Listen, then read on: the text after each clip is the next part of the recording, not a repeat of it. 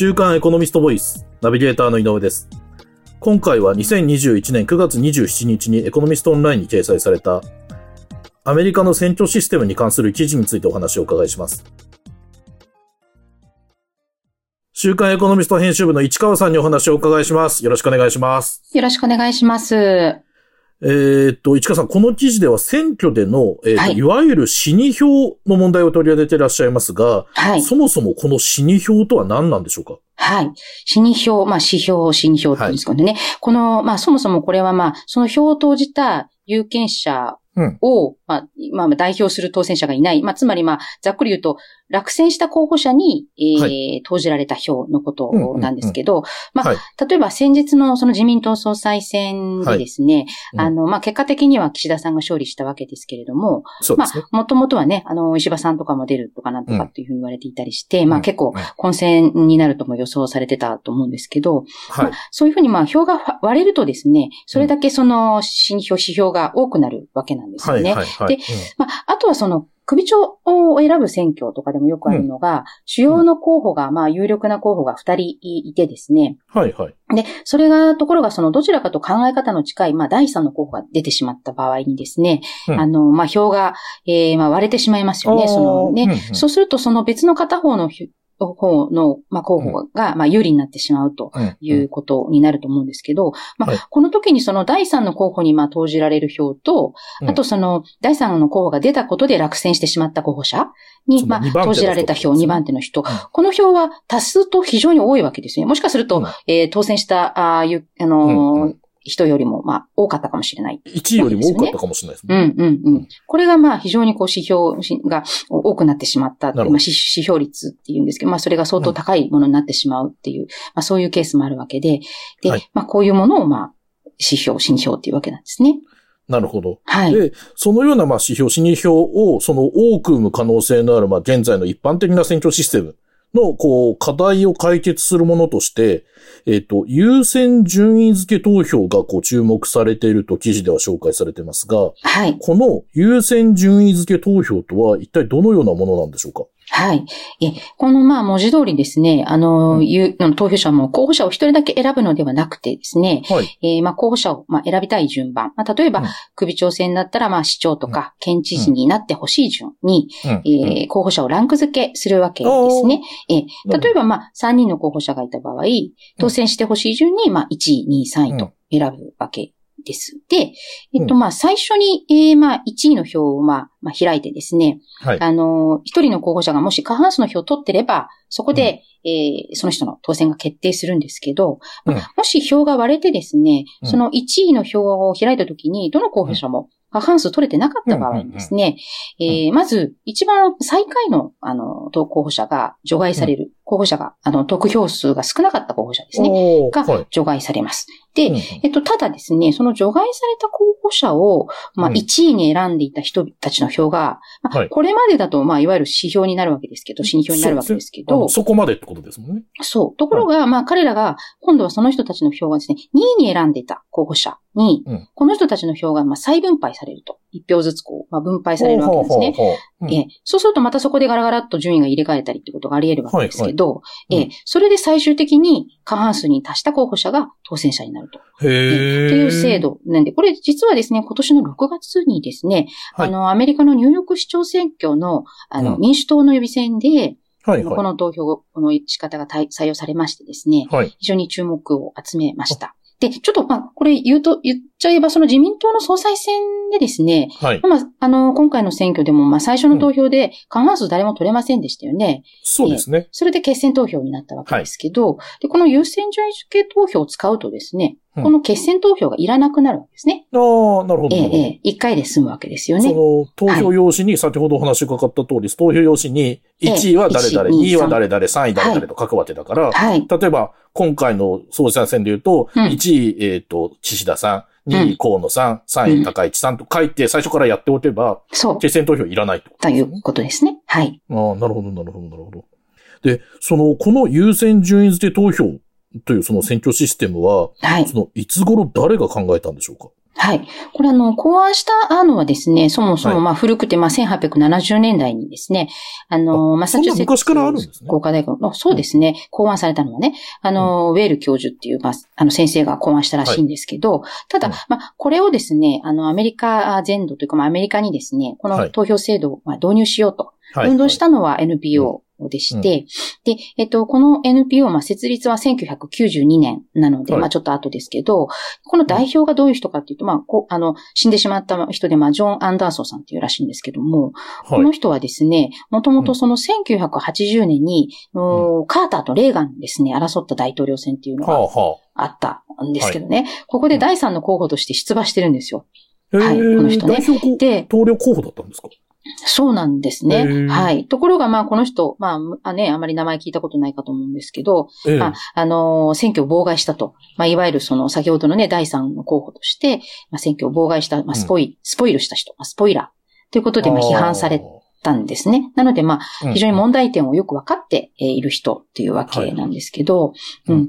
で、このスポイ、あの、スポイラーっていうか、まあ、これが非常に大きな問題となった選挙がありまして、これがあの、ブッシュ氏とゴア氏が争ったですね、2000年のアメリカ大統領選覚えてらっしゃいますでしょうかね。はい、ええはい。うん。で、この大統領選、あの、ネーダーっていう第三の候補が出てるんですよね。はい、はい、はい。ええ。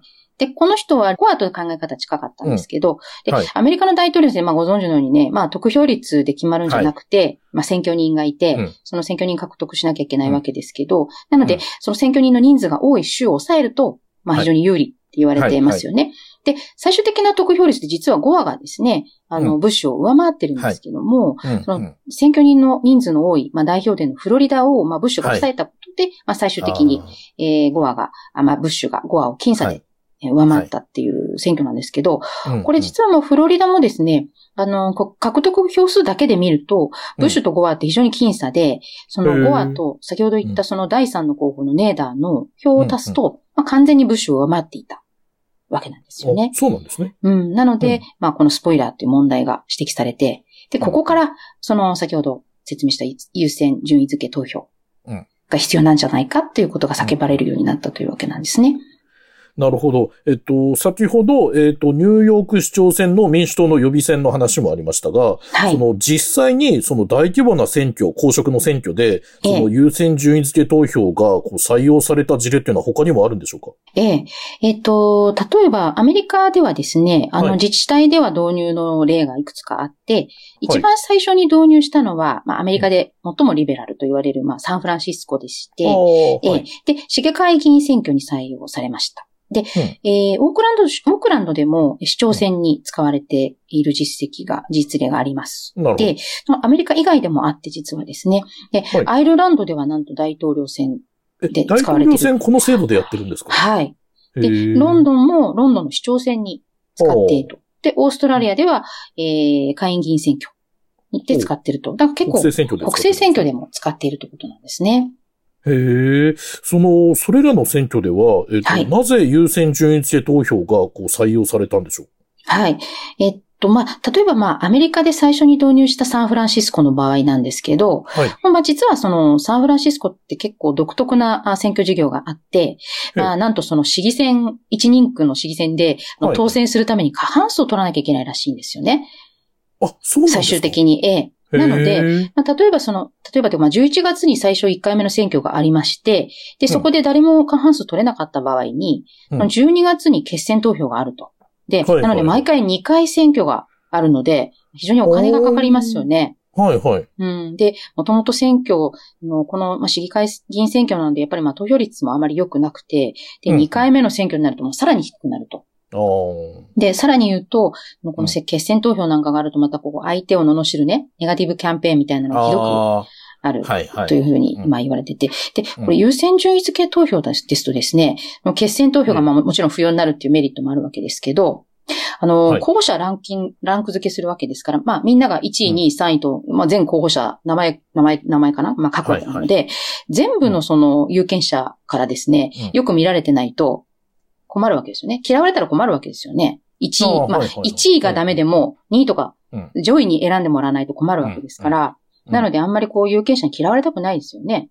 なので、まああんまりこのネガティブキャンペーンとかやってる場合じゃないくなるわけですよねああ、。そういうことか。うんはいはいはいはい。あの人の言い方はさすがに汚い、まあそのひどいことを言ってるから、あの人は3位にしようっていう票を生んじゃう。まあ、そうそうそう。そう。だから自分を選んでくれる人だけに好かれればいいのではなくてですね、ええうんうん全有権者を、まあ、ターゲットに、こう、運動しなきゃいけないわけですよね、ある意味ですね。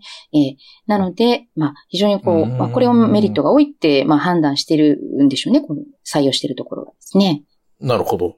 はい。で、まあ、あの、非常に興味深い選挙システムだと思うんですが、はい。その、この優先順位付け投票には、その課題っていうのはないんでしょうか、これが、まあ、ニューヨーク市長選のその民主党の予備選でですね、はいまあ、非常に問題になったのが、集計にまあ、とにかく時間がかかるということでして、あー複雑ですもんね。いかにもね、時間かかりそうではありますけども、最終的に当選したのは、あの、ブルックリンの区長のですね、元警察官の、まあ、エリック・アダムズさんという人ですけどね。はい。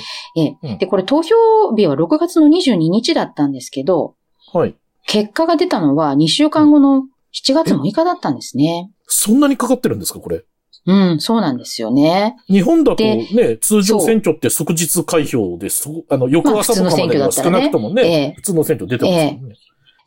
まあ、混乱も結構あって、その1位、まあ当然ね、順位が入れ替わったりするのでですね、1位の集計で、まあ暫定結果が出た時に、あの、アダムズ氏が、まあ他の候補をかなりリードしてたらしいんですけども、はい、はい。その一番票の少なかった候補がまあ外されて、うん2位の票に、まあまあ再分配作業が始まったところで、アダムズ氏のリードがまあかなり縮小してしまったということで、まあ、アダムアダムズ氏が、まあ、不正があったんじゃないかって主張したりとかですね。結構揉めたと。はい。そういう途中経過っていうのはこう発表されていくんですか、うんうん、そうですね。ええええあ、それは揉めますよね。そうなんですよ。ただ、うんまあ、実際に考えてみますと、まあ、コンピューターで集計するわけなので、うん。ええ。なので、まあ、いくらまあ時間かかるとは言ってですね、うん。複雑なせ制度とはいえ、まあ、そんなに時間がかかるわけじゃないんじゃないかと思われますよね。うん。ただまあ、多分まあ最初だったので、まああの、選管もね、選挙管理委員会も最後まで票が例えばまあ開いてから発表するとか、まあ、うん。まあいろんな面でこう慎重になったここともあって、それがまあ混乱を招いたんじゃないかっていうふうにも言われてるんですけど、うん。ただ、まあこれ問題を解決する方法も、まあ方法もあるというか、まあそれが、その、まあこれしかないっていうのがやっぱりまあ情報公開でしてですね。であの、実はこう一番進んでいるのは、サンフランシスコのベイエリアの選挙管理委員会が面白いらしくてですね、はいあの、なんとこの有権者がランキングをつけた匿名のね、投票用紙を一枚一枚画像にしてデジタルデータとして全部インターネットに掲載していると。すごいですね。すごいですよね。それ確かにそこまでやれば絶対にそのクレームは出ないですもんね。だって見りゃわかるじゃないかっていうことになるそうなんですよ。。そうそう。だから誰もね、みんな自分で集計できるわけですよね。はいはいはい究極の情報公開で。まあなので、そうですね。そうなんですよ。だからまあ、結果がね、出るのが遅くても、まあ誰もね、文句言わないでしょうし、うんね、結果に疑問も抱かないでしょうし、ってところで、、うんうんうんまあこれやっぱり徹底的な情報公開っていうのが重要なんじゃないかということですね。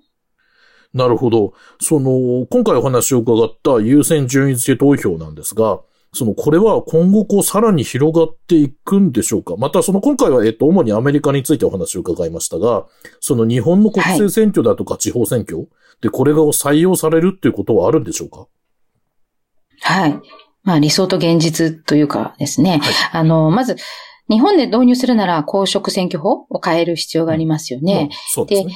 ね、そもそもその、まあ、組織票とかがあってですね、はいまあ、投票率が低い方がいいっていうね、あの人たちも 多いですよね。まあ毎度そういう発言する人たちがいますよね。はい。えーそういう人たちがね、ある意味こう、政権の中心にいたりとかっていう状況で、まあ、そもそもそう導入すべきっていう声が、まあ、政権側から、まあ、そもそも上がるとあんまり考えにくいというかですね。そうですね。ますよねはいでまあ、手間暇かかるので、まあ、今の現状だと自治体からもね、当然苦情がね、うん出るでしょうしね。物理的な問題として、今の地方選挙でも、あの、開票だとか投票だとかの、あの、市役所の人たちの仕事が結構重荷になるとかっていう話も出てますもんね。